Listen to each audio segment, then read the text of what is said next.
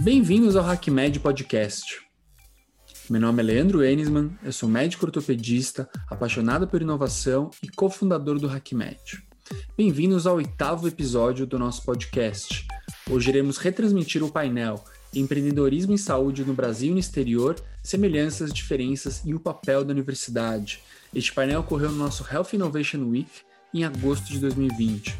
Nele estavam presentes Fábio Inoue, advisor HackMed, André Sá, fundador e CEO da Clivo, Alessandro Leal, médico oncologista do Hospital Albert Einstein, e Camila Maciel, médica endocrinologista pela USP.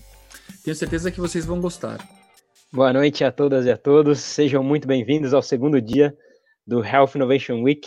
Estou aqui com a Lilian e a gente vai apresentar hoje um painel super especial falando um pouquinho sobre empreendedorismo e inovação, comparando os ecossistemas do Brasil e da América do Norte, nos Estados Unidos e no Canadá.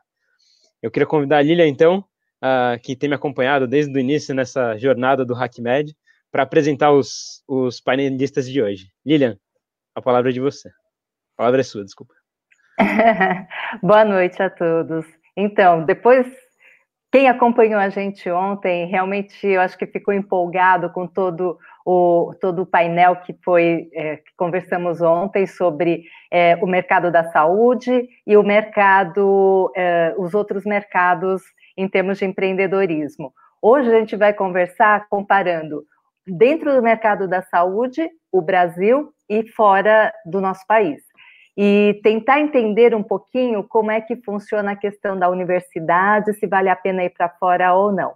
Então, hoje a gente está querendo discutir para é, que as pessoas saiam daqui inspiradas, pensando no que é, é no que nas possibilidades que existem daqui para frente, é, principalmente nessa nova fase que a gente está vivendo de muita tecnologia, tentar analisar o quanto realmente é importante estar ligado a uma academia, principalmente na área de saúde, visto que uh, na área da saúde é extremamente importante, mais do que em outros mercados, a validação acadêmica, tentar entender essas diferenças que existem no, na universidade americana, canadense, com a, a universidade brasileira, para que a gente entenda como que pode ser o protagonismo de cada pessoa é, para fazer a sua própria jornada é, durante todo durante a faculdade.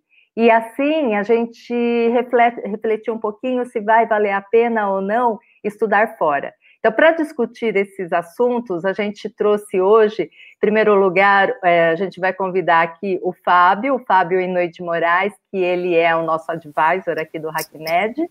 É, o Fábio ele é radio-oncologista, e professor assistente e membro do Comitê Diretor de Inovação e Liderança na Queen's University e Kingston Health Sciences é, Center no Canadá. Fábio. Boa noite, obrigado pelo convite, é um prazer imenso. Uh, obrigado pela introdução, acho que já disse bastante, é, só curtinho, só complementando. Então, sou médico brasileiro com treinamento no Hospital Sírio-Libanês, no Memorial Sloan Catherine, na Universidade de Toronto, e hoje sou professor aqui na Queen's University e membro do grupo de inovação do Kingston Health Science Center. Então, é um prazer discutir e trazer essa visão para o painel de hoje. É, quero convidar também agora o Alessandro. O Alessandro Leal é oncologista, PhD em Johns Hopkins, com, é, fez o, com foco em genômica do câncer. E ele fundou lá uma startup e atua aqui no, no Brasil, atualmente no Hospital Albert Einstein. Alessandro. Olá, Lilian, tudo bem? Boa noite. Boa noite, Cauê. Tudo bem? Boa noite, boa noite. Obrigado pela oportunidade de poder discutir um pouco da nossa jornada, da nossa trajetória até chegar aqui. Sou médico oncologista, com treinamento em oncologia na Universidade de São Paulo.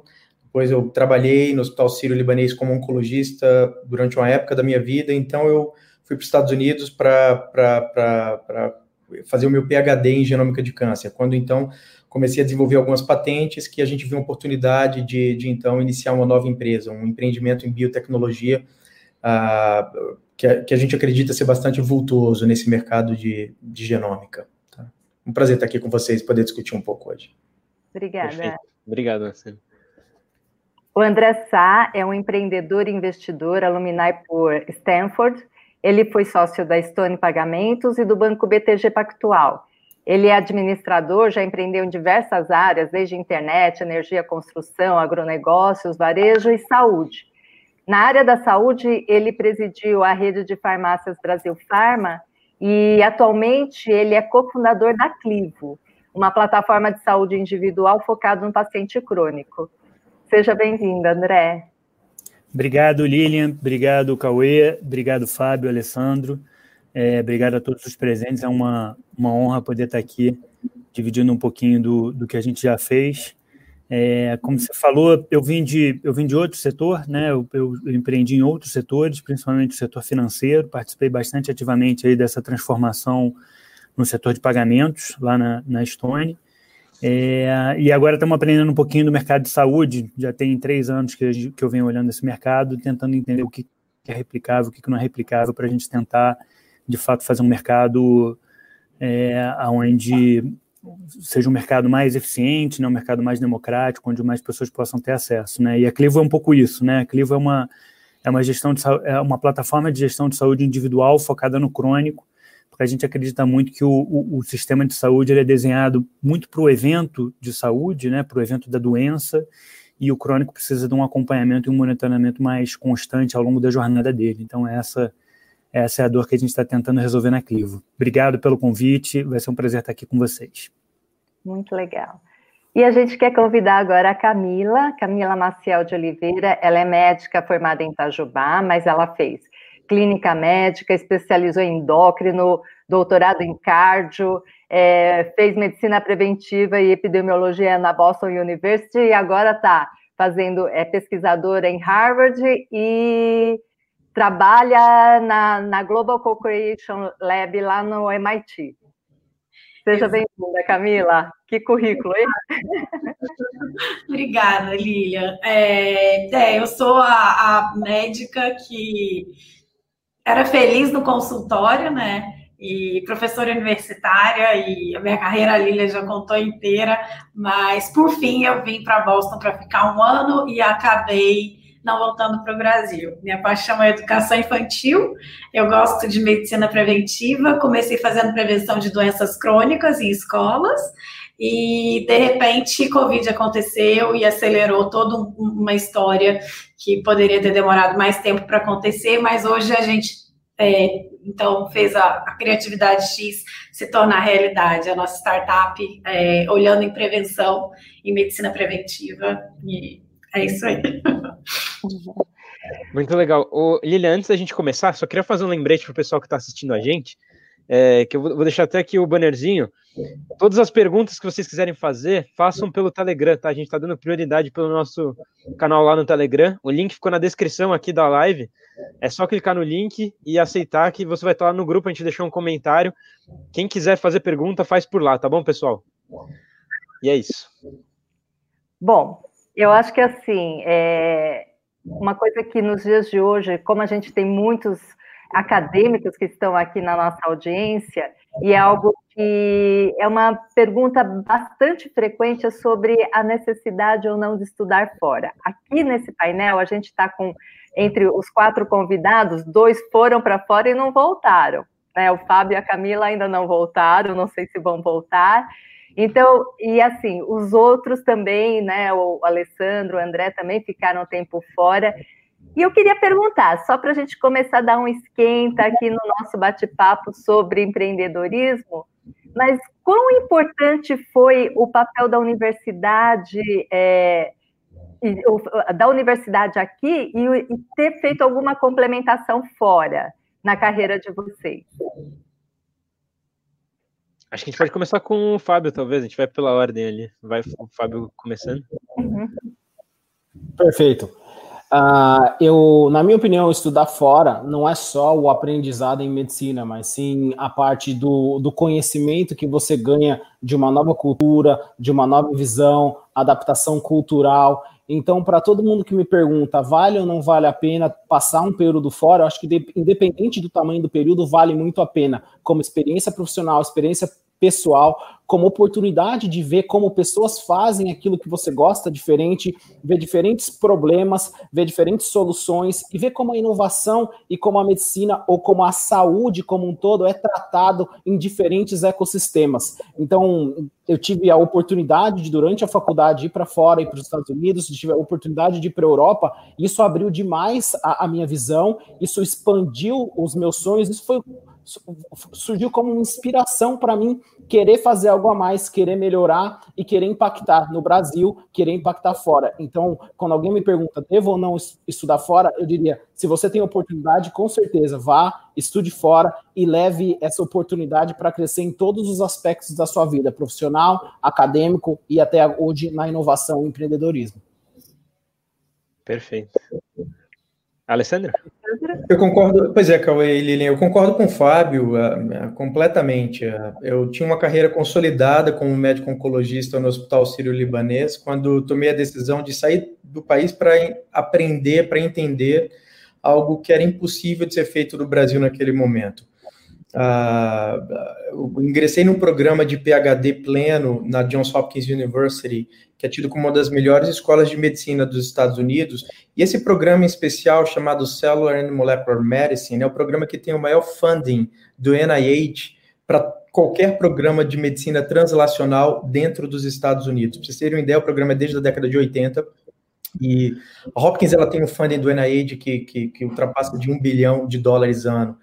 É impossível competir com qualquer universidade brasileira em, em, em, quantidade de dinheiro gasto em pesquisa. Porque quando você resolve ir, ir para a universidade para fazer ciência de verdade, você tem que estar preparado para falhar. E falhar é a forma de aprender. E é, se gasta muito dinheiro. Então, para cada nove vezes que você falha, tem um sucesso numa, numa pesquisa, num descobrimento, em algo importante. Ah, então, quanto mais dinheiro você tem, mais chance você tem de falhar e as coisas acontecem com a experimentação. Não tem como, inovação, é, você precisa ter gordura para queimar para inovar também. E isso eu vi muito de perto na Hopkins. Então, acho que, que foi, foi maravilhoso esse período de cinco anos. Na verdade, foram quatro anos de PhD e um ano onde eu tive a oportunidade de, de fundar uma empresa junto com colegas de dentro da universidade, dentro da Hopkins, que, que hoje cresce de forma, de forma muito muito feliz, mesmo na pandemia. A gente pode até conversar sobre isso depois, talvez em outras perguntas, mas uh, mudou a vida. Então, esse retorno meu ao Brasil para trabalhar no Einstein agora, como médico oncologista, que é algo que eu gosto de fazer, de tratar pacientes com câncer, uh, me ajudou muito, me ajudou muito a abrir a cabeça e entender que, que, que a gente pode, como a gente pode aplicar inovação em medicina diagnóstica, inovação em medicina terapêutica, em cuidado, e eu sigo com a vida lá e aqui, lá perto de onde a Camila e o Fábio estão agora. Os dois mundos. André? Legal. É, eu estou na linha do Fábio, né, que eu acho que como experiência de vida, né, é, o pacote, não só o pacote de passar um tempo na, univers, na universidade, é, eu, tive, eu tive a sorte de poder passar um tempo em Stanford, e não só a universidade, como o ecossistema todo de inovação, né? É, acho que isso que o Alessandro colocou também é super importante, né? Quem não quem não está disposto a falhar, não está disposto a inovar. Eu acho que essa cultura que tem lá é muito forte, né? É, então, como experiência, é super enriquecedor, seja a universidade que for e o país que for, né? Porque você você passa a enxergar é, é, enxergar um problema por, por, uma perspectiva diferente, né? Pessoas diferentes enxergam o mesmo problema por perspectivas diferentes, né? O que aumenta muito a probabilidade de se encontrar uma solução. Agora, para empreender, é, eu diria que não tem lugar melhor do que o Brasil, né? É um lugar com enormes desafios, né? Muita coisa para ser feita, é um nível de, de, de, de diversidade incrível, né? um país enorme com diferentes, é, é, é, diferentes tipos de, de, de, pessoas e de desafios. Né? Então, acho que para empreender, eu diria que é, passar um tempo lá fora, aprender e voltar aqui para colocar em prática o que a gente aprendeu lá fora e botar, um, botar negócio que de alguma forma ajude a transformar a vida das pessoas, acho que o Brasil é um mar de oportunidades. Com todas as dificuldades que a gente tem, e, e a gente tem um pouco desse, de vira-lata, né, de achar que, que a gente sempre é pior. É, e não é não, acho que aqui a gente tem um capital humano espetacular, a gente tem uma capacidade criativa e empreendedora espetacular, que apesar de todas as dificuldades, é, consegue botar as coisas de pé. Né? Então, acho que super vale a pena, é, mas para empreender, eu diria que o melhor lugar do mundo para empreender é o Brasil. Muito legal. Eu acho que, antes, só, só complementando, acho que, André, tanto eu quanto a Aline, a gente concorda 100% com essa fala. Acho que o HackMed surgiu por conta disso, né, Eli? Acho que quando a gente falou, vamos implementar esse negócio no Brasil, um modelo que a gente aprendeu lá no MIT, que eu acabei participando lá nos Estados Unidos, e que a gente só acreditou que era possível por conta dessa crença de que existem pessoas boas aqui no Brasil que poderiam fazer isso acontecer. Acho que é assim que começa. As, é, até isso corrobora com tudo que vocês falaram, inclusive, essa experiência internacional é importante. Do meu lado, eu concordo 100% por conta disso, de você ver uma outra realidade que poderia ser implementada no seu país, um país que é cheio de problemas, como o André mesmo falou. Perfeito. E agora, Camila, falta você. Eu vim, então, primeiro para um pós-doutorado na Boston University, no Framingham Heart Study. Então, assim, para uma situação é, totalmente pesquisa, focada em estatística, essa coisa toda. E alguém me lembrou que o que eu gostava mesmo era de criança. Então, eu trouxe, eu brinco que eu trouxe na mala o meu projeto com criança, né? E tive, então, a experiência de Harvard, a experiência agora no Instituto de Engenharia Médica e Ciência, no MIT. É, com certeza, o MIT foi quem me empurrou para o mercado, porque eles me trouxeram a seguinte fala: que eu tinha que entender se alguém comprava o que eu estava fazendo, porque se comprassem o que eu estava fazendo, realmente o que eu estava fazendo tinha razão de ser. Eu, muito assim, como pesquisadora, muito olhando para projeto social, e aqui no MIT eu fui desafiada para isso. Mas eu sei que a gente está falando aqui hoje, nosso público maior são os estudantes, né? Estou errada, Cauê?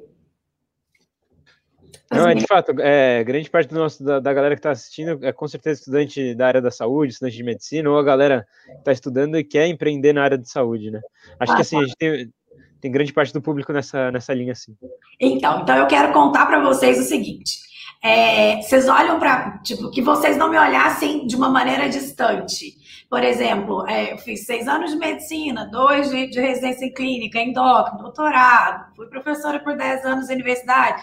Aí construí minha, minha história aqui. Mas a gente não está distante, sabe por quê? Porque tudo que eu comecei, eu comecei dentro da universidade particular chamada Faculdade de Medicina de Itajubá, no Brasil, onde a gente não tinha infraestrutura de laboratório. Eu descobri isso precocemente no segundo ano de faculdade. Eu entendi é, que eu precisava de cabeça, papel e caneta para fazer um projeto. E foi a partir disso e da colaboração dos meus colegas que confiavam em mim quando eu tinha lá, é, em 1998, meu primeiro é, projeto, né, já na, na, na comunidade, então, foi o que, o que aconteceu? O meu primeiro passo foi dado com cabeça, papel e caneta e meus colegas junto comigo. Então, trabalho na área de hipertensão, automedicação, prevalência de, de, de verminose. Foi o que a gente pôde fazer. E foi lá que tudo começou. E eu acho que a partir dali eu fiz um intercâmbio entre universidades no Brasil. Eu não, tinha, não tive a oportunidade e nunca tive o interesse, enquanto estudante de medicina, de ter essa experiência fora. Não, não fazia parte ali da, da, da do, de uma opção para mim. Então, morando em Itajubá, eu tive uma experiência é, na UFMG, no laboratório de hipertensão, depois, como estudante ainda de medicina, no INCOR, no laboratório de genética e cardiologia molecular, que foi onde eu fiz o meu doutorado depois.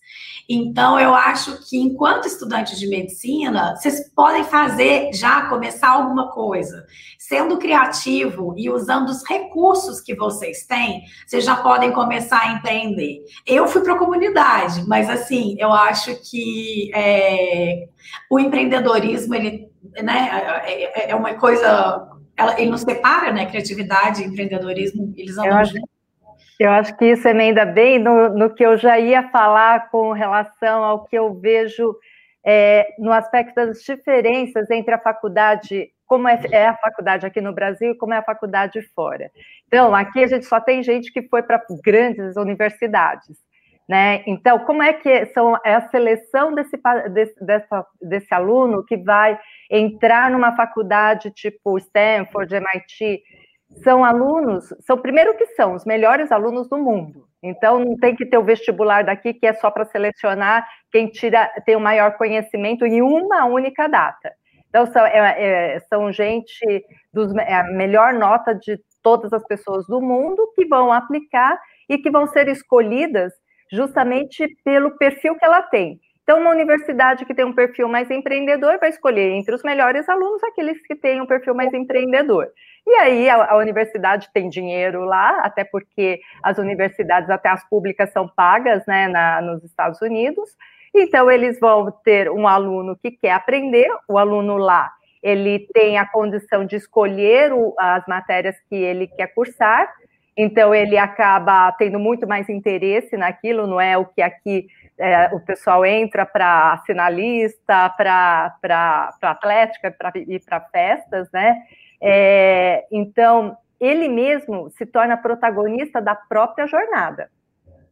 E eu acho que aí é que entra uma, um grande diferencial. Muito, e tem um outro fator também, que é o seguinte, que lá é, nos Estados Unidos, principalmente, é, existem a questão do, do custo. Então, quem acaba arcando com esse custo, quem vai para o financiamento estudantil é o próprio aluno.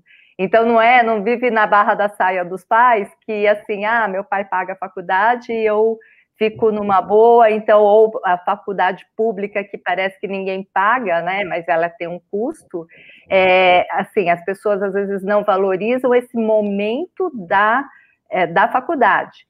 E lá existe também muito a questão da mentoria, especialmente aqui a gente falando sobre empreendedorismo e inovação, eu acho que a mentoria é algo muito forte. Então, assim, eu sei que o, o Fábio trabalha muito como mentor e tudo mais.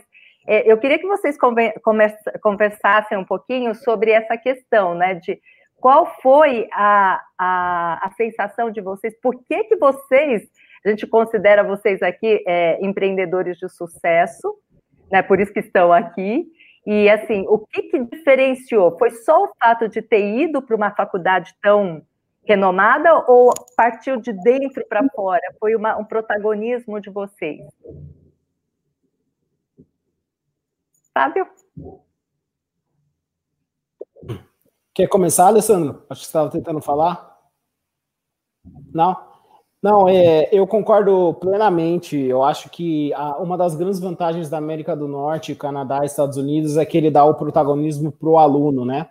Então, quando, quando vai escolher, quando vai selecionar esse aluno, não é só uma nota, não é só aquilo que importa. Importa é o perfil do aluno, o que o aluno tem feito e como ele se diferenciou ao longo do tempo. Então, acaba selecionando os melhores do mundo para trabalhar nas melhores, para estudar nas melhores universidades. E, e, eu acho que na minha carreira isso foi exatamente o que me ajudou a crescer. Na verdade, o que me ajudou a crescer foi eu tentar ser proativo, tentar ter o meu próprio protagonismo e, no final das contas, trabalhar mais do que a média. Então, eu tive que mostrar muito trabalho, muita dedicação para poder escalando degrau por degrau.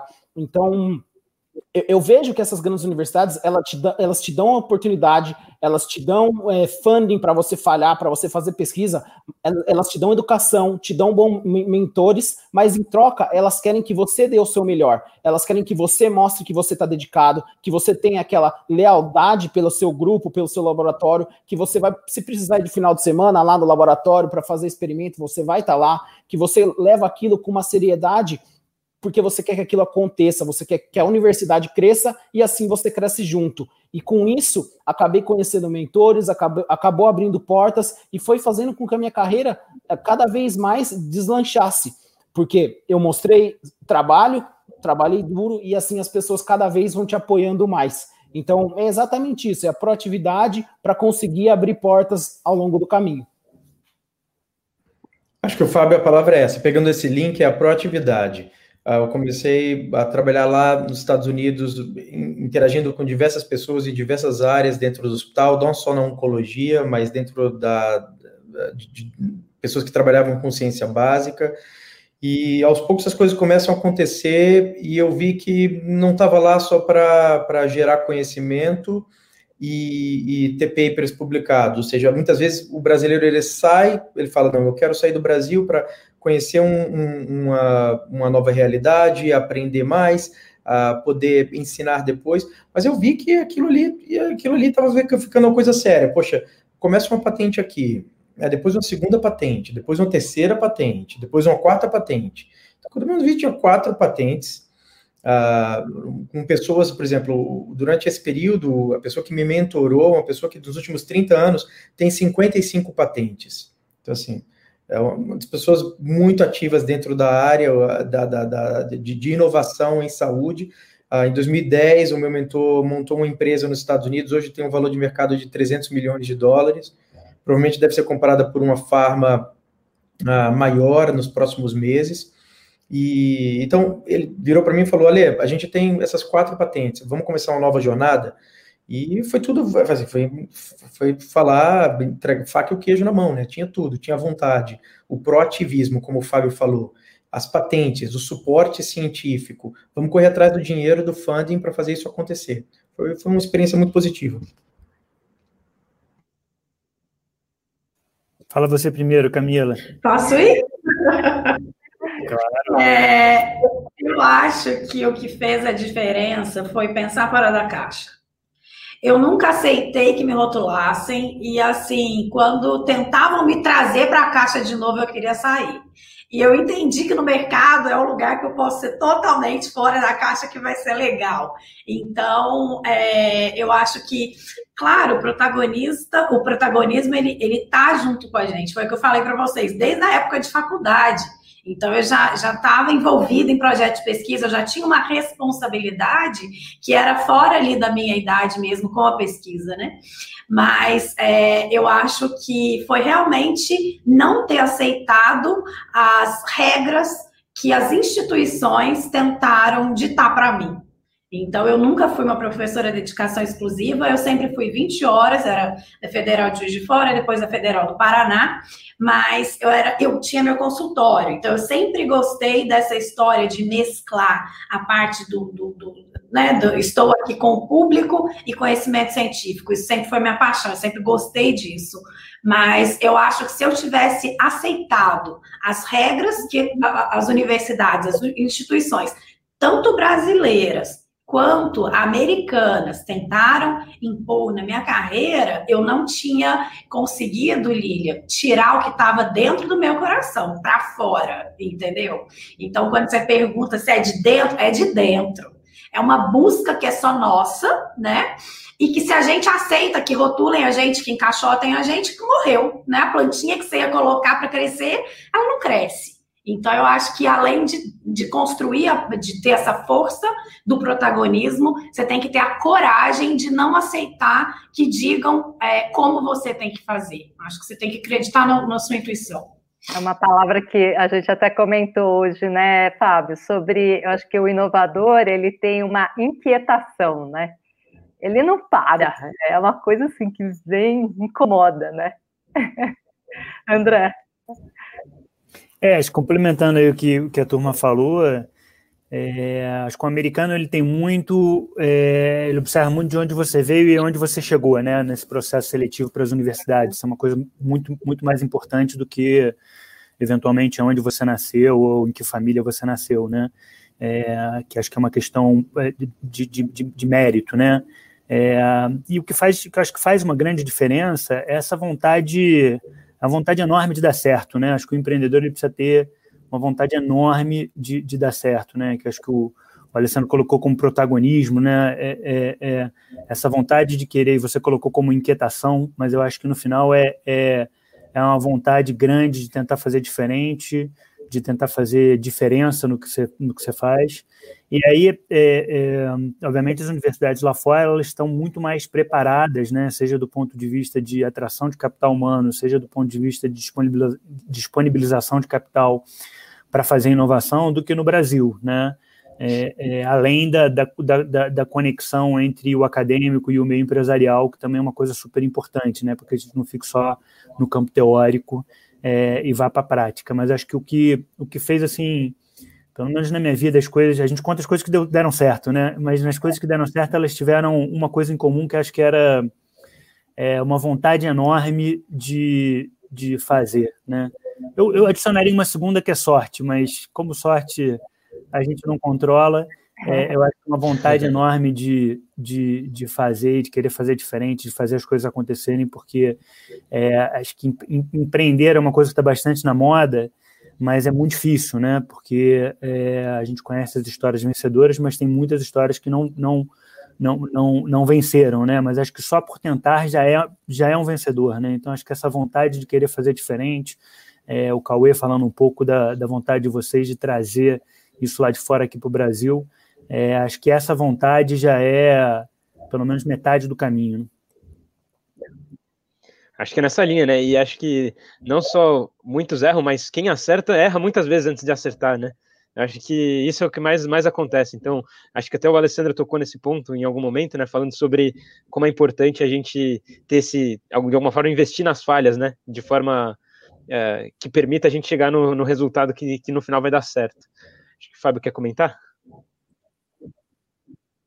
Sim, eu acho que quando a gente fala muito assim de erros e acertos, a gente está falando inquietação, proatividade, parece que é um, um, perfil meio que semelhante, né? Todo mundo caminha ou pensa do, do, do mesmo modo. É, como a Lilian mesmo é, é já falou antes, eu trabalho muito com mentoria, conversando com estudantes ou né, acadêmico, acadêmicos ali no final do curso, ou, ou jovens médicos, e uma pergunta que eles sempre fazem, e que eu tenho a minha visão, e eu até queria ver a visão de vocês, é que se existe algum momento certo para sair do país ou para empreender no começo da, da, da, residência, depois da residência, durante a faculdade. Eu vi o, o Alessandro ficou uns anos como staff, estava bem estabelecido, daí resolveu sair do país. Então, como é que é? Como que é essa decisão? Como que a gente pode trabalhar? Porque eu acho que essa é uma dúvida da maioria dos estudantes. Quando que eu posso ir atrás do meu sonho?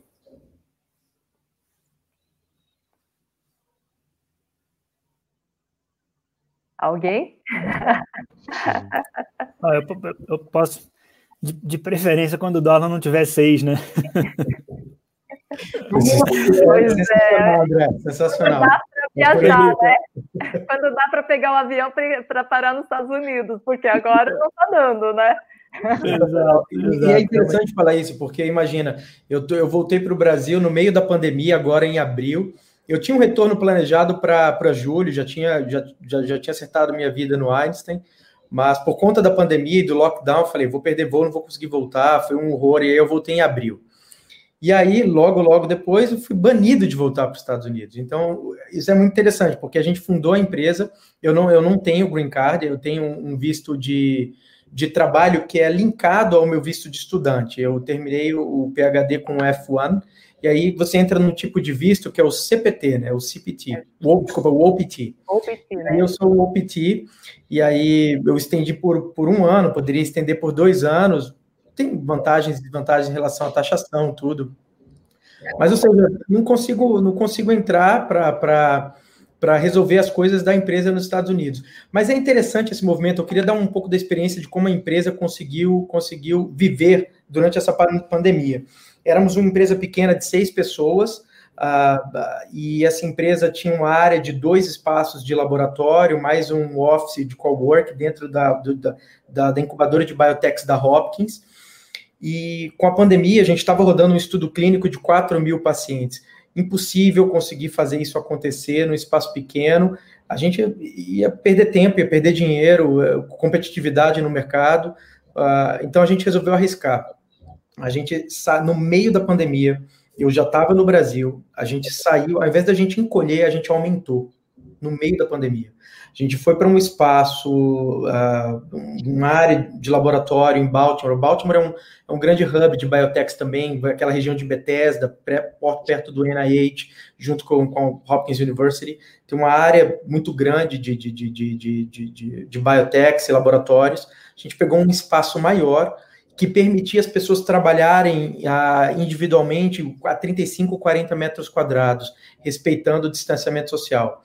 Então a gente aumentou o espaço, contratou mais gente e tocou o estudo e terminou antes do tempo. Assim, os investidores eles não acreditavam no que estava acontecendo.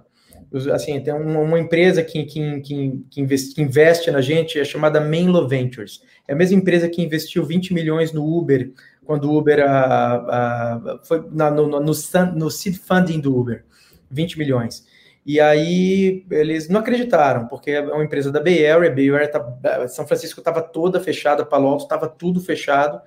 e, e a gente maluco aumentou de tamanho e deu tudo certo. Mas e o que é mais engraçado hoje a empresa, em três meses a empresa aumentou de 6 para 15 pessoas, entre consultores e board advisor e tudo, e não, não impactou muito, tá, distante. Então eu continuo trabalhando daqui, porque o pessoal que toca o laboratório tem que ir, mas está com distanciamento social mantido, e, e a parte de, de, de, de, estratégica pode, posso fazer aqui, posso fazer em qualquer lugar. Então, interessante, mas eu não posso, não posso visitar minha própria empresa. o André, Camila, vocês querem comentar? É, eu acho que assim, é, o Alessandro contou como o Covid impactou né, o, o, negócio dele. E eu já fazendo projetos sociais, né, é, nessa história de escrever peça de teatro para criança, usando a fisiologia ali como é, a matéria principal para tentar fazer a prevenção né, de doenças crônicas como obesidade, diabetes, hipertensão. Então, essa era a linha que eu seguia, né? E eu já estava entendendo que esse projeto eu tinha que arrumar um jeito de escalar, eu não sabia como ainda, mas que essa maneira tinha que existir. Então, aqui nos Estados Unidos, eu mesma ia para a comunidade aplicar as oficinas, aqui em parceria com o Consulado Geral do Brasil em Boston, meu grande apoiador aqui e, e, uma professora de Harvard que trabalha comigo, hoje, Dory Summer. Então, assim, fazendo esse projeto na comunidade imigrante, ali na raça, eu falei, gente, eu tenho que escalar e não vai ser desse jeito, né? E eu muito incomodada, como é que eu trago o meu projeto para o mundo digital, como é que eu ganho o mundo com esse projeto, né? Aí o que aconteceu? O Covid estourou, tá bom. Aí eu peguei, entrei no site do MIT e falei, eu quero participar de um projeto Covid, eu não vou ficar quieta, né? Aí entrei, procurei, procurei, procurei, achei o pessoal da educação. Aí pedi uma reunião com eles. Pedi uma reunião com a robótica e pedi uma reunião com a educação. A robótica é uma coisa que me atrai também. Aí, tá bom, fui conversar com o pessoal da educação, aí eles quiseram conhecer meu projeto. Aí eu mostrei, né? Falei, não, eu tenho um material, estruturei uma metodologia, eu acho que essa metodologia ela pode ser replicada em outras áreas e pensando em educação, mas também pensando no cuidado com o paciente, aquela coisa. Quando eu contei isso para eles, eles olharam para mim e falaram assim: "E você sabe como trazer para o mundo digital, né?" Aí eu falei: "Por que vocês não sabem?" Aí eles falaram: "Não." Aí eu entendi que a gente estava tudo no mesmo barco. Falei, gente, eu não sei, mas também ninguém sabe, porque se aqui no MIT, na educação, ninguém sabe como olhar para esse projeto e trazer, aí eu falei, eu mesma que vou ter que fazer isso. Eu estava esperando, sabe aquele príncipe no cavalo branco chegar e te dar a solução? Eu sabia que eu tinha um problema, falei, alguém vai me trazer a solução, essa solução está dentro do MIT. E eu adoro andar lá dentro, bater na porta de laboratório, conhecer o pessoal, agora que esse negócio tudo trancado em casa. Aí, nessa história da, da, da Covid veio, eu acho que para dar um chacoalhão mesmo, é, nesse, inclusive esse projeto, que eu tive que, eu entendi que eu poderia ter um portal, que eu poderia pegar todo o material que eu já tinha construído nesses seis anos de carreira e de, de projetos sociais e fazer e escalar essa estratégia. Então, foi uma das estratégias, foi do mesmo jeito que o Alessandro é, cresceu né, na empresa dele, eu acho que eu ganhei a coragem de eu mesma fazer é, essa, essa transformação, de colocar esse projeto à prova para escalar. André, uma, aqui no, no, nesse grupo, todo mundo é médico, só você que não.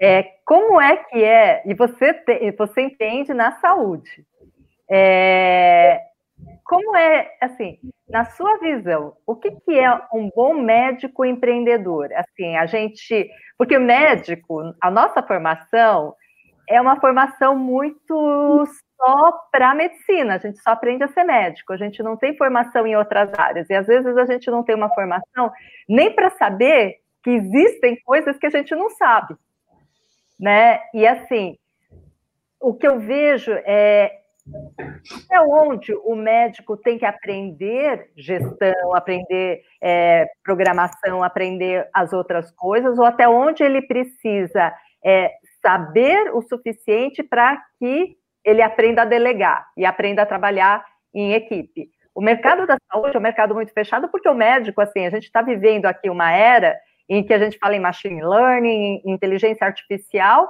e tem muito médico que ainda prefere escrever uma receita à mão, com a famosa letra de médico, né? Então, ainda a gente acaba muito, é, é, assim, fechado nessa área de implementações de tecnologias, de inovação.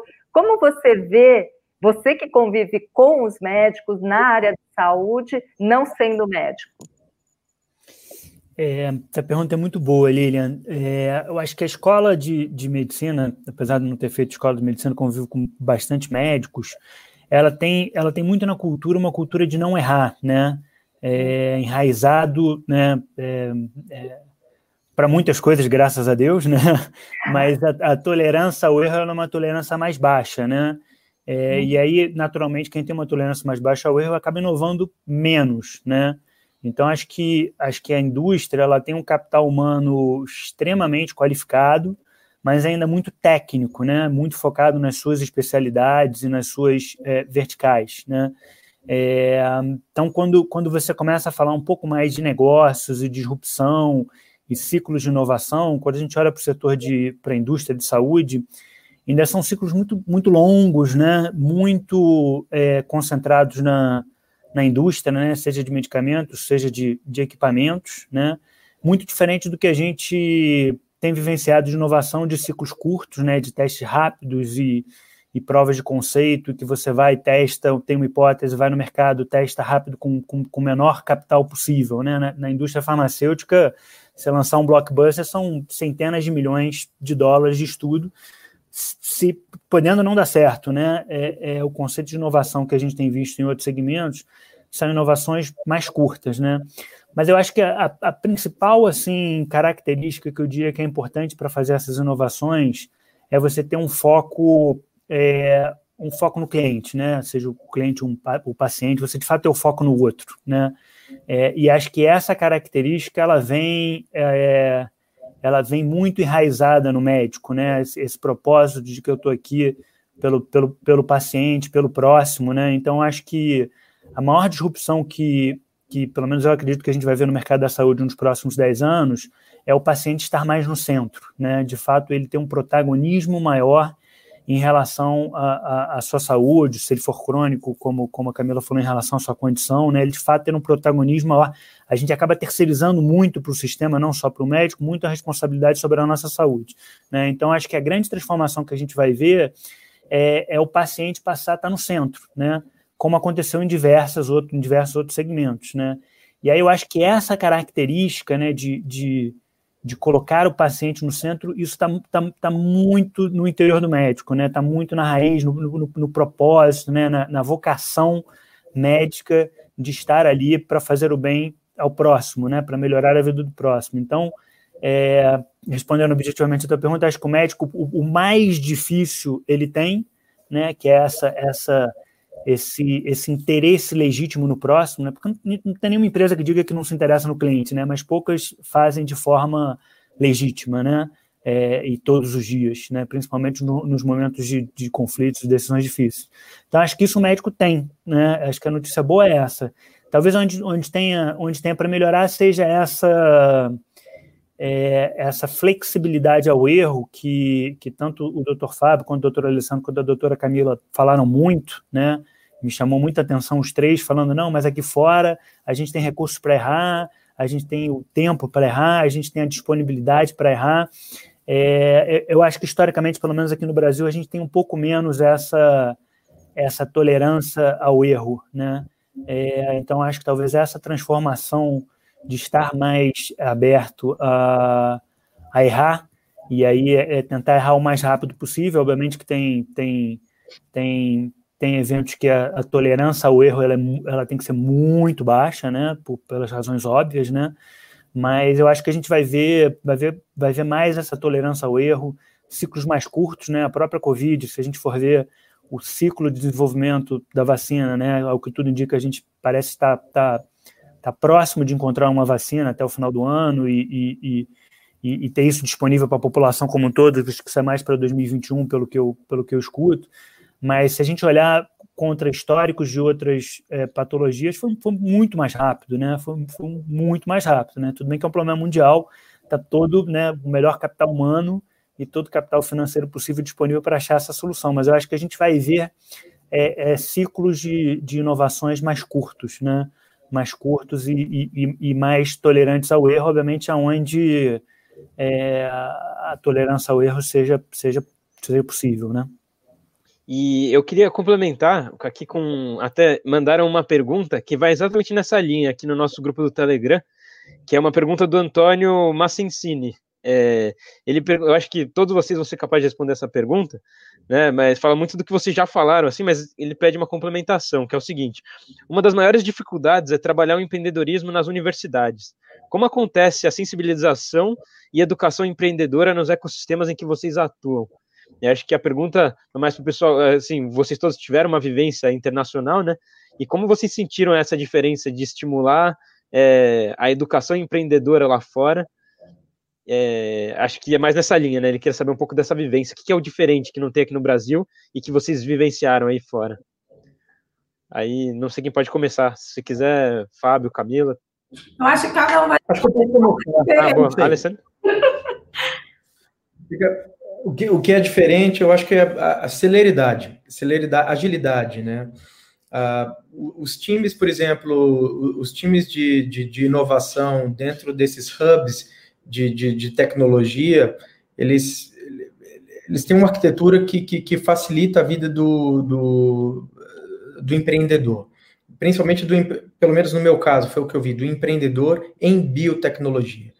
Então, você pega uma, uma estrutura como Stanford, ou, ou como o MIT, ou como a Hopkins, que você tem pipocando coisa nova todo, todo momento, todo dia. Se você não der vazão a isso, isso fica represado lá dentro, esse conhecimento. Você precisa, precisa ter uma estrutura para dar vazão e você começar a criar, criar uh, vias de, de, de, de, onde serão facilitadas a, a, a, levar isso para a sociedade, né? Ou seja, a universidade ela, ela é feita com dinheiro do povo, né, das pessoas, aqui no Brasil com muito com dinheiro, dinheiro público, nos Estados Unidos muito com dinheiro de doação, mas não, não vale a pena lembrar também com dinheiro público do NIH. Então, é, você fazer pesquisa e não conseguir levar isso para a sociedade, para mim é sinônimo de fracasso. Então, eu acho isso muito legal na Universidade Americana, porque é um compromisso de você entregar para a sociedade algo que além do paper. O paper ele é, em última instância, a, a, a, a prestação de contas do dinheiro que você gastou. Mas, mas as coisas não podem parar no paper. As coisas têm que ir além do paper. O que, que você vai entregar para a sociedade além do paper, né? E, e, essas instituições, elas têm essa função um pouco. Então, eu vejo isso no Brasil, eh, pessoas brilhantes na USP, por exemplo, e, e geram conhecimentos incríveis, mas você dar vazão a isso é um pouco mais difícil aqui no país, entendeu? Você conseguir trazer o, que essas pessoas pensam e executam nas universidades brasileiras para a sociedade, ou seja, produtos para a sociedade, serviços para a sociedade. E, e a HackMed, eu acho que tem uma, uma, uma missão aí ah, esplendorosa. A gente trabalha muito nessa linha. Acho que a pergunta era muito, muito mais nesse sentido, né? É, você entende, talvez as instituições não estejam, uh, ainda não tenham essa visão que talvez a gente encontre nas, nas, nas, grandes universidades americanas, porque realmente, de fato, algumas, alguns, algumas pesquisas né, realmente acabam ficando só no paper. Talvez seria só uma questão da, da própria universidade, ou seriam das pessoas que estão uh, também trabalhando com isso. Olha o que eu reparo, gente. É, aqui no MIT, quando eu cheguei, é, como é que eu comecei a empreender? Ali é por pressão mesmo, entendeu? Tá todo mundo empreendendo, você vai ter valor se você vender seu produto. Então, assim, claro que eu quero ter valor, então eu quero mostrar o valor do que eu faço tive que, né, que, que, me desafiar aí ao mercado e entender se, se realmente é, o mercado se atraía pelo que eu produzia de, de, de, de, conteúdo, de conteúdo científico, da metodologia que eu estava estudando. Ok. Mas como é que eu vejo o Brasil? Quando eu cheguei no MIT, eu vi que eles, da forma que o Alessandro falou, eles queriam tirar o que estava sendo produzido no MIT para levar para a sociedade. Esse canal aqui não é tão simples. no Brasil, para a gente, eu entendo como muito mais simples. Eu saí de um projeto de pesquisa robusto e aproveitei um braço extensionista desse projeto para fomentar o protagonismo das minhas alunas da universidade, vários cursos de medicina. Elas, a gente trabalhou o conceito da aprendizagem criativa com essas meninas e, e elas foram crescendo ali, é, expandindo o projeto por elas próprias. Então, eu entendo a universidade no Brasil, de certa forma, naturalmente, mais próxima da comunidade do que a, a, a estru as, as, estruturas que eu vivi, gente. Então, foi o que eu falei, eu acho que cada um aqui vai ter uma resposta diferente. Eu entendi aqui, eu entendi que no Brasil, pela oportunidade de extensão dos projetos de extensão universitária, a gente se integra com a comunidade de uma maneira muito natural. E aqui eu entendi que o MIT queria trazer, é, tem essa missão, né? Olha muito como missão de levar o que eles têm dentro para fora. E o que eu achei bem interessante também, voltando no pessoal da educação do MIT, quando eu contei para eles que eu, que eu utilizei do processo de cocriação para evoluir a metodologia, eles acharam interessante porque eu criei na comunidade e trouxe para a universidade. E o que eles fazem é o caminho oposto. Então, é bem o que o André falou: é o co-criar, é o co construir junto ali com a outra ponta, né? Que no caso da medicina pode ser o paciente, ou no, ca no caso de projetos comunitários, construir com a comunidade. Então, é uma diferença que eu vejo, assim, de universidade, olhando para Brasil e Estados Unidos, eu vejo a, o braço extensionista como uma grande oportunidade de compreender problemas da comunidade e aí sim fazer valer o que o André falou, transformar o, o Brasil, assim, o, o melhor lugar para empreender, porque é só sair na rua que você vai encontrar problema, né? É, só mais um ponto, eu concordo plenamente com o que foi discutido, mas eu acho que o ecossistema também faz uma diferença muito grande. Quando eu digo ecossistema, é que na América do Norte, nessas grandes instituições, aqui na Queens, Hopkins, Harvard, MIT, os grandes pesquisadores, os grandes inovadores, eles são professores, mas com tempo bloqueado para poder fazer pesquisa, para poder inovar e para poder disseminar esse conhecimento. Então, eles são cobrados a fazer isso. Então, você é cobrado a pesquisar, você é cobrado a inovar, e quando aquilo dá um resultado, a, a população, o, o doador, a agência de funding quer saber como aquilo aconteceu. Então, a grande diferença é que no Brasil, na maioria das instituições, a gente não tem essa proteção. O professor está ali fazendo muita assistência, vindo muito paciente, a pesquisa é feita fora de hora, é à noite, é de, manhã, é de madrugada. É, então, isso dificulta um pouco a, o desenvolvimento, a, a, a, a saída dessa, dessa informação e, e, a expansão do conhecimento. A gente faz muito no Brasil com pouco. Eu acho que o suporte que eles dão aqui na América do Norte, se esse suporte fosse dado no Brasil, conseguiria ter um impacto muito maior, porque a gente tem mentes brilhantes, projetos brilhantes acontecendo no Brasil, mas falta um pouco mais de suporte, de pegar e falar, ó, aqui está um empurrãozinho para que vocês façam isso acontecer e modifiquem o ecossistema. A pergunta que eu tenho aqui é assim, é importante no mercado da saúde estar ligado a uma instituição de renome? Vale só ser assim algo, ah, eu quero empreender em saúde e eu não estou ligada a nenhuma grande instituição é, de, de ensino. Eu acho que dá para empreender, sim. Eu acho que tem que estar tá, tá, estar tá perto de quem tem dinheiro. Mas o dinheiro não sai mais fácil para quem. Vamos lá, vamos lá, vamos lá. Vamos lá. Deixa, eu, deixa eu melhorar isso daqui. Uh, eu acho que dá. Eu acho que dá, sim. Uh, eu, essa, essa, essa, essa volta, esse retorno para o Brasil e, e ter vindo para o Einstein foi interessante. Eu tenho aprendido muito.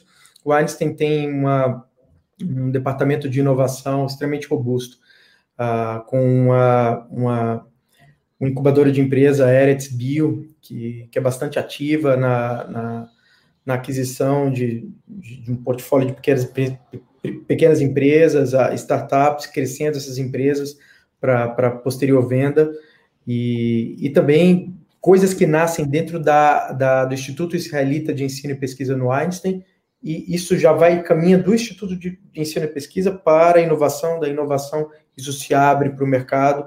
Eu vejo esse caminho muito fácil no Einstein, mais fácil do que nas universidades públicas. Mas, voltando à pergunta, é preciso estar ligado a um ecossistema? Ajuda, mas eu não acho que é necessário, mas ajuda. Se você é uma pessoa proativa e que, que, e que busca ter contatos, na, não só na sua área, mas em outras áreas, que você entende que, que vão são habilidades necessárias para o negócio que você quer criar, isso é o mais importante. Ou seja, são, é, são necessários hard skills de, de, de algumas pessoas juntas, né? Você não consegue montar, você não consegue empreender sem ter um mínimo de hard skills. Não adianta você ter soft, soft skill. Todo dia chega gente no Einstein ou em qualquer lugar, olha, eu tenho ideias brilhantes, tá, mas qual é a sua hard skill? Assim, ter ideia não pode ser um hard skill. Esse é o ponto. A gente não pode viver só de ideia. Então, todo mundo tem que ter uma hard skill. E, e, e, e aí, a, a, uma pessoa que tem hard skill e tem ideias, a chance de ir para frente é muito maior. Então, eu vejo que. que e, e, aí, tá, a universidade ajuda porque tem muita gente com muita hard skill. Mas se você vai para um outro ambiente que tem pessoas com hard skill fora da universidade, uh, também é, as coisas podem acontecer. É, eu adicionaria, Lilian, só para fazer um contraponto aqui, Acho que, obviamente, a universidade ela é super importante. Se for uma universidade de renome, é, é, sempre ajuda, né? Mas vamos lembrar que o Bill, Gates é dropout de, de Harvard, né? É, hum. Então, o Zuckerberg também. Então, você tem, acho que o que o Dr. Fábio colocou, é, é, é, eu acho que é mais importante do que a faculdade e o renome, que é o ecossistema, né? Esse ecossistema que fomente o empreendedorismo, é, que fomente você pegar um Bill Gates é um, é um, é um popstar nos Estados Unidos, né? No, no Brasil, às vezes, o empresário é, não necessariamente ele é um popstar, né? Acho que historicamente tem sempre aquela história, puta, mas como é que esse cara construiu isso? Sempre tem esse, esse tipo de questionamento, né? Então, acho que essa, essa cultura é, que eu acho que a gente tem visto nesse novo capitalismo, né? De, de, de, de gente nova empreendendo, empreendendo não só é, olhando o, o, seu próprio umbigo, eu acho que vai ser, vai ser muito, muito positivo, né? Então, esse ecossistema como um todo, eu diria que ele é mais importante do que é, a, a, universidade e a universidade ser ou não uma universidade de renome. É, obviamente, se tiver a opção, é sempre, é sempre melhor ir para uma de renome, porque é como vocês colocaram no começo, onde aumenta essa probabilidade de estarem é, é, os melhores alunos e, e, e, o network, etc. Né? Mas eu não diria que isso é, isso é pré-condição, não, muito pelo contrário. E como vocês veem agora, principalmente agora, né, que por causa da Covid a gente está aqui fazendo é, é, teleconferências e tudo mais, está havendo a necessidade de ir para fora? Ou a gente aqui no Brasil a gente está conseguindo ter acesso à formação e informação e net, networking é, agora de uma forma mais virtual, mais globalizada? Eu posso começar. Uh, Nunca como antes, né? Mas vai lá, Fábio, pode falar. Eu, eu, eu, eu acredito que cada vez mais a gente consegue resolver a maioria das coisas virtual, nesses novos ambientes de, de estudo, de trabalho, de colaboração, de educação, visto que o HackMed está fazendo hoje, consegue disseminar informação, consegue disseminar conteúdo uh, de alto nível, trazendo pessoas com diferentes uh, visões que você dificilmente encontraria num, num evento presencial. Então, isso está aproximando, está criando maior possibilidade uh, de gerar habilidades uh, para que se impacte cada vez mais com visões de diferentes sistemas, com visões de diferentes ecossistemas. Eu acredito que ainda uma pequena parte da nossa interação vai ser pessoal, essa parte ainda vai ter, ainda ajuda um pouco quando você faz aquela reunião com um grupo de pessoas, conhece alguém que tem uma habilidade complementar que pode te ajudar, mas a maior parte, a internet facilitou o acesso da informação, troca de informação, resposta rápida e faz com que as coisas aconteçam. O próprio exemplo do Alessandro, que escalou, escalonou a empresa dele, mesmo não estando nos Estados Unidos, pela internet, fazendo reuniões, crescendo escritório e tocando um, um ensaio clínico ali, que hoje uh, vai dar resultados para o futuro. Acho que até você, Fábio, estando aqui dando uma lição para um monte de gente aqui que está assistindo a gente, e a Camila, estando fora, né? Você no Canadá, Camila nos Estados Unidos, também representa exatamente esse conceito que a gente quer trazer aqui. É, eu acho que faz todo sentido. Não sei se o Alessandro queria complementar. É, eu acho que, como a, como a Línia falou, é, nunca o que tem acontecido hoje é, é, impressionante, né? A possibilidade de você, da, da informação chegar tão rápido, o que está acontecendo fora aqui.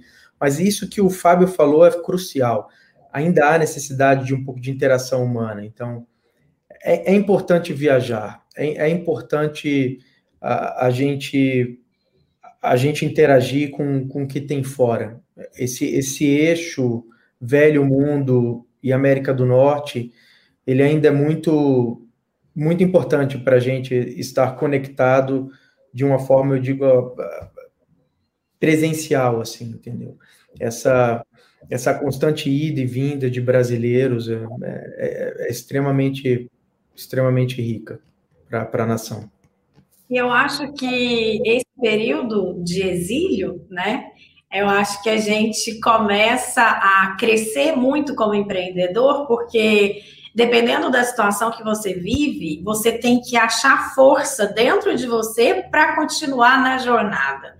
Então, é, por exemplo, eu estou meu quarto ano aqui trabalhando sete dias por semana desde que eu cheguei. Porque, como o Fábio falou, eu percebi logo que ou eu trabalhava muito ou eu ia ficar para trás. E aí eu tentei trabalhar bastante para acompanhar o ritmo ali, né? Então, eu acho que o, ficar, o estar fora é assim, a feriado, eu, eu não acompanho o feriado nem do Brasil, nem dos Estados Unidos, porque eu estou em reunião o tempo inteiro. Então, a gente fica aqui totalmente focado, tentando se fortalecer mesmo como um ser humano forte ali na raça, né? E, e sendo estrangeiro em uma terra, né, assim, como essa aqui, né? Então eu acho que é desafiador. Agora, pensando no estudante de medicina que está no Brasil, com essa história de agora a gente vai para a internet, que a gente sabe que os artigos, vários deles, né, das revistas bacanas, estão disponíveis, a gente já sabe faz tempo. Então, assim, ler literatura, ok. Agora, a gente já tem, nos últimos anos, vários cursos muito bons online. Sabe qual é a barreira para o brasileiro? A língua. Essa é a barreira. Então, não é. Que, uh, por exemplo, o MIT e Harvard, eles se uniram, fizeram uma plataforma que é a EDX. Tem cursos maravilhosos. Eu fiz um curso lá, você pode fazer, inclusive, um micromaster, primeiro à distância, as disciplinas à distância, e depois você vem para o MIT para fazer o seu ano de projeto. Eu fui por experiência, eu falei, deixa eu entender como é que isso aqui funciona. fui de curiosa mesmo, assim. Fiz a disciplina, fiz a prova, fiz o processo inteiro, né? E foi um curso que mudou minha vida, do Laboratório de Pobreza do MIT, que eles foram ao Prêmio Nobel de Economia ano passado. Então, é, eu poderia estar no Brasil e fazer esse curso, com certeza. Mas, é, para as várias pessoas que estão no Brasil, que eu falei, faz esse curso, gente, esse curso muda a vida da gente, isso é muito bom. Eu, eu entendo a língua como uma grande barreira. Então, eu acho que se a gente quer falar em globalização, a gente tem que investir nesses meninos novinhos para aprender o inglês, para que quando chegar na hora da aquisição do conhecimento que realmente está aí disponível, eles tenham como fazer a absorção é, desse conteúdo. Com certeza, acho que hoje em dia é meio que pré-requisito, não é mais um extra, né? Inglês hoje tem que estar no currículo de todos, de todos os alunos. Acho que todo mundo hoje tem essa visão de formação. Eu acho que a gente está, Lilian, caminhando também para o encerramento, né? Tá, tá, chegando ali aos pontos finais. Eu tenho uma, uma pergunta que o pessoal mandou aqui no Telegram, eu acho que vai, vai ser bom para a gente fazer esse, esse encaminhamento, que é uma pergunta do Lucas. Ele pergunta se vocês tivessem que elencar as principais características de quem quer empreender na área da saúde, quais seriam elas, na opinião de vocês?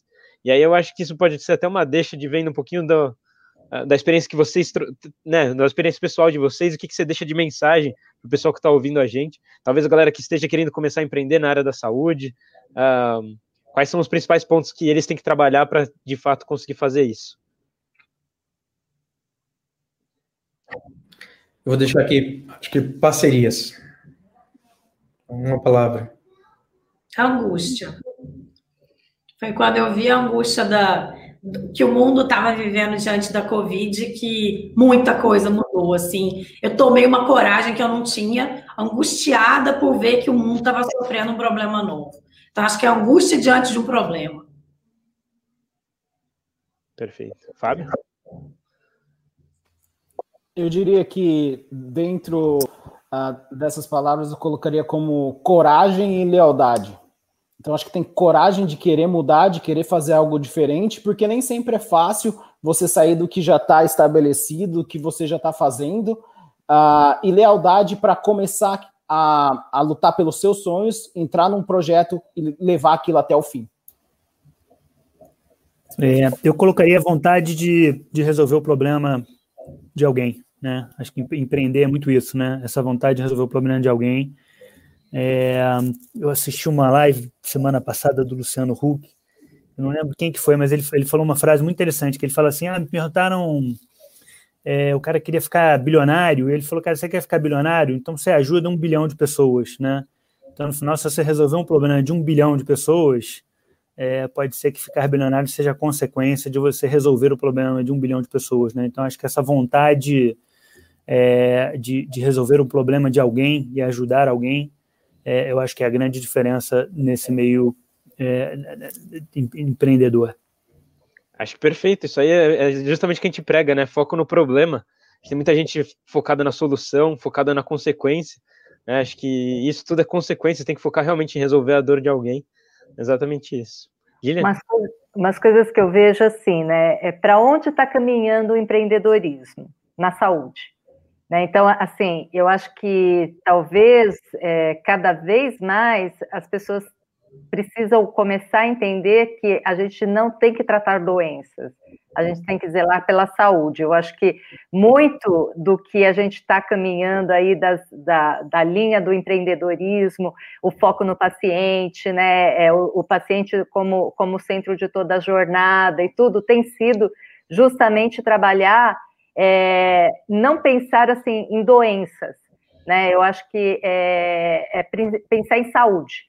Eu acho que a Clivo faz muito disso, né? Vocês buscam muito o, o, o acompanhamento do paciente é, crônico, mas fazendo com que eles é, tenham saúde, né? O foco não é ficar cuidando da remédio para as descompensações, mas evitar de que ele fique doente. Isso é muito mais racional, até em termos de custo na saúde, né?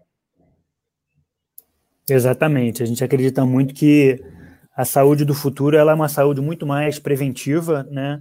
É, mais, mais, mais preventiva, mais digital, mais baseada em dados, para que ela seja mais eficiente é, e mais acessível, né? É, eu acho que seria interessante essa visão, né? Do, de vocês que estão ali, ó, no top de, de todas as questões aí de o empreendedorismo mais assim, elitizado até, né? Porque eu acho que muita gente assim que está começando agora ainda pensa né, na, e, e não tem essa oportunidade que vocês já tiveram. Como vocês veem a, a, o empreendedorismo ou a saúde, né, essa questão dos dados, para onde a gente está caminhando? Né, hoje em dia, agora com a telemedicina, com tudo isso, para onde a gente está indo? Olha, é, eu, eu gosto da medicina preventiva há muito tempo. E quando eu usava esse termo assim, as pessoas não entendiam muito. Eu acho que com a situação Covid, quando eu chego hoje para conversar com o investidor e eu falo medicina preventiva, assim, eu não preciso explicar tanto, já está mais óbvio.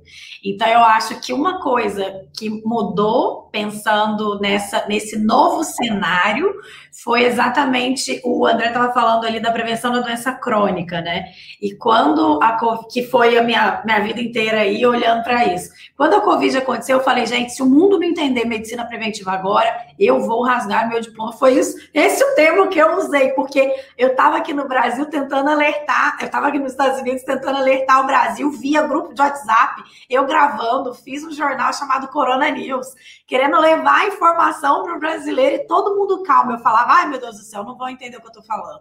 Então, eu acho que assim, eu acho que o holofote veio para a medicina preventiva e, e, eu acho que esse vai ser um, um, um legado importante que a gente vai levar, não só pensando em avanço de tecnologia e avanço, por exemplo, da telemedicina, que a Lilian citou, mas eu acho que as pessoas elas vão ter mais a, a, a visão do cuidar para não adoecer e, e, o autocuidado, eu acho que está chegando com força também, porque a gente está mais dentro de casa, mais sozinho, ou a gente se cuida, ou como é que vai ser. Então, acho que é, não só pensando no mundo digital e, e eu acho que tem esse outro lado aí. Acho que Covid chegou para mostrar para a gente um monte de coisa. É, só complementando, é super interessante o que a Camila falou. É, acho que o modelo tradicional de saúde não funcionou, né, para a Covid-19. Né? Esse modelo onde você fica doente e aí você acessa o sistema de saúde não funcionou, né? Então, o, o é, a, a, prevenção para a Covid-19 era lavar as mãos e estar tá com a imunidade alta, né? Que é toda essa parte de, de prevenção, do se cuidar, que a Camila colocou muito bem, né? Então, acho que é uma das, das, das grandes transformações que a gente acredita que vai acontecer para frente essa medicina mais, mais preventiva, né? É um protagonismo maior de cada um de nós em relação à nossa condição. Perfeito. Ah, perfeito. Acho que uma discussão sensacional. Acho que promoção e prevenção é são palavras do futuro e a gente também está mudando aí o eixo cada vez mais aproximando do paciente, o paciente tendo mais acesso à sua própria informação e sendo dona da sua informação e, e como a gente tem visto aqui a mudança de como a gente está educando e como a gente está ensinando e trocando experiências. Eu acho que é isso que o HackMed então acho que foi muito bacana a discussão de hoje. Muito obrigado. É, acho que sim, a gente está encaminhando para o encerramento. Você quer comentar, Alessandro? Não, acho que é, é que todo mundo falou em prevenção. Então, o que a Delphi Diagnostics faz hoje nos Estados Unidos é isso. Por isso, a gente tem um país com 310 milhões de habitantes, como os Estados Unidos, onde 200 milhões de pessoas são candidatas hoje a uma colonoscopia ou a um teste de sangue oculto nas fezes para prevenção de câncer de intestino. Pra vocês terem uma ideia, no país inteiro, só 60% cumprem esse exame de forma, de, no tempo correto. Ou seja, a aderência ainda não é 100%. O que a gente trabalha é isso, resolver um problema ah, minimamente invasivo, com a coleta de sangue, detectar câncer nessa população, uma população de 210, 200 milhões de habitantes hoje nos Estados Unidos. É o que o, o, o que o André falou tem que, antes de, de acontecer a doença, você tem que detectar isso antes do problema se tornar maior, porque os gastos em saúde estão aumentando também de forma assustadora. Acaba sendo inteligente você entender como que você vai disponibilizar recurso no mundo onde os recursos estão ficando, de certa forma, escassos de alguma forma. É isso. Perfeito. Eu queria só, antes da gente encerrar, dizer que o pessoal está pedindo contato de vocês. Eu não sei se vocês podem passar algum contato para o pessoal que é uh, perguntar. Tem, tem bastante gente interessada aqui no nosso chat do YouTube falando uh, sobre projetos e tudo mais. Se vocês uh, tiverem interesse e, e puderem, é, pode deixar no chat, no chat privado aqui o contato de vocês, se vocês puderem, e depois é, a gente passa para o pessoal, Instagram, o que for mais fácil para vocês, o que vocês tiverem de, de canal de comunicação com o pessoal. E eu queria agradecer, então, a participação de todo mundo, doutor Fábio, Alessandro, André e Camila. Foi um prazer estar nesse bate-papo aqui com vocês. É, vocês têm trajetórias incríveis, assim, para mim, é, ainda como estudante, é, é, muito bom poder participar de um painel como esse. É, acho que, Lilian, se você quiser também passar a sua mensagem antes da gente encerrar. Eu acho que assim foi muito enriquecedor, é muito inspirador, né? A, ideia hoje era justamente inspirar. Eu acho que aqui no Brasil a gente tem muita gente boa para poder se inspirar em, em, pessoas como vocês, que estão é, fazendo um, um, trabalho de ponta. E eu acho que, assim, é, talvez se cada um de vocês quiser dar uma palavrinha final para deixar de mensagem aí para o pessoal que assistiu, vou deixar aberto aí para vocês. É, eu vou falar então direto para os universitários, que foi o público que eu trabalhei mais de 10 anos e foi muito legal eh, trabalhar com, com, com os meninos da universidade. Eu acho que assim valorizem é, as ideias que vocês têm, os sonhos que vocês têm e se coloquem à prova. Não aceitem que ninguém fale para vocês se o que você está pensando não está correto, porque a noção do correto ela varia demais. Então, corra atrás, gente, sabe? Eu acho que assim, vamos lá, vamos reagir. É, se, se o Brasil é o lugar dos problemas, como diz o André, a gente é que é responsável pela busca das soluções. Então, é, eu acho, eu queria deixar assim uma palavra de, de otimismo para esses meninos que estão na universidade. Corre atrás e vamos sonhar e vamos fazer acontecer porque eu nunca fui uma aluna de tirar 10, muito pelo contrário, eu passava ali mesmo, sabe?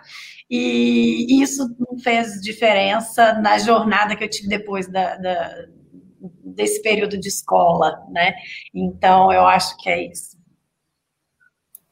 Perfeito. Acho que uma eu diria... Essa, pode, pode falar. Lá, Deixa eu falar primeiro, você é mais sênior aí, depois você completa aí, faz um, um wrap-up de tudo. Mas a, é essa, aprendam, usem o período da, da faculdade ah, para adquirir uma, uma habilidade que seja, que você se identifique. Se você adquirir essa habilidade que você se identifique, a chance de você ter sucesso é muito grande. Uh, não aprenda uma habilidade só porque é uma habilidade que está na moda, uma habilidade que está em voga. Se identifique com ela e, eu tenho certeza que, que o crescimento haverá.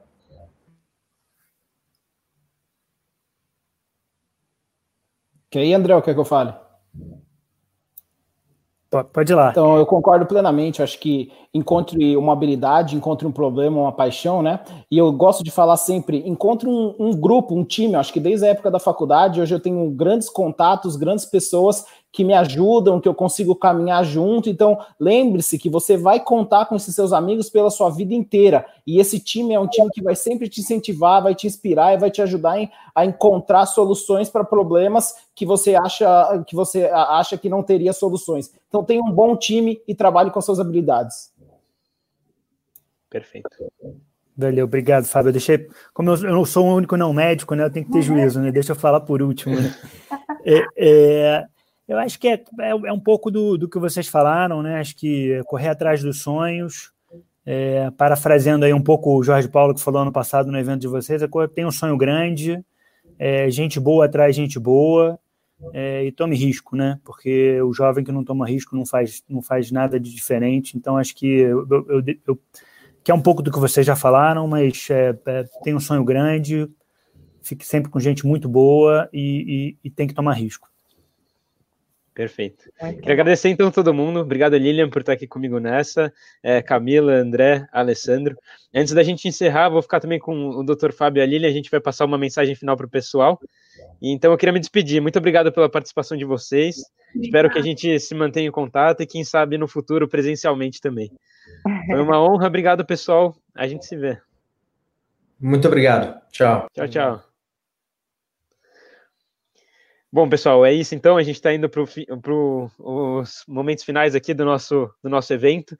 E eu queria fazer um lembrete que amanhã a gente vai ter mais uma live falando sobre justamente um pouco do tema que a gente abordou aqui, né, sobre o papel da universidade, mas amanhã a gente vai falar também sobre o futuro da educação, novos modelos de aprendizagem e o que a gente entende sobre uh, como vai ser, né, dentro da área da saúde também, essa formação dos, dos médicos, como que ela vem sendo feita e como que a gente acha que a partir de agora, tendo visto tudo que aconteceu com a pandemia e como as coisas, muitas das coisas estão dando errado, é claro que tem coisa que está dando certo, mas muitas das coisas não estão dando certo, como que a gente pode fazer diferente? E acho que essa é a proposta do HackMed, acho que a gente aqui, inclusive, é, vou colocar o Bruno aqui também para falar sobre isso. E aí, Bruno, é, a gente está lançando então nosso programa de educação, né, para falar um pouco sobre isso. E amanhã justamente o Bruno vai estar tá comigo para falar sobre o futuro da educação e até inclusive sobre as propostas que a gente tem dentro do HackMed Education.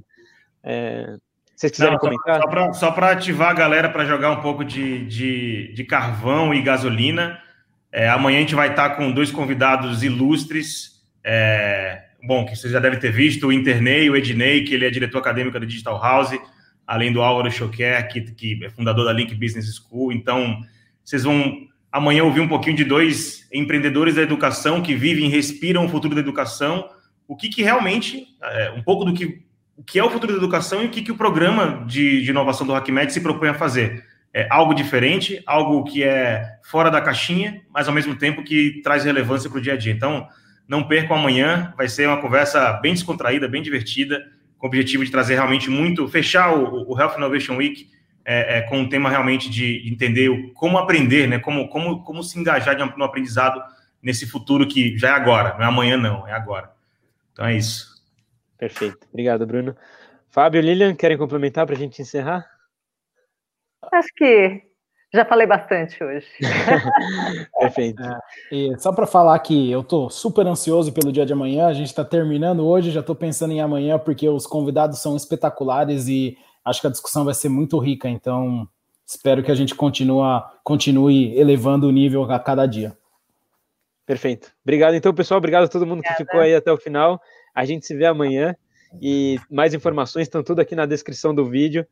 É, a gente se vê, pessoal. Muito obrigado pela presença de todos. Este é o final do oitavo episódio do HackMed Podcast com mais um painel inspirador do Health Innovation Week que ocorreu em agosto de 2020. Tenho certeza que vocês gostaram. E para não perder nossos conteúdos, não esqueça de assinar o podcast na plataforma que você escuta e conferir nossos conteúdos no canal do YouTube, Instagram, LinkedIn e no nosso site. Até a semana que vem e um grande abraço.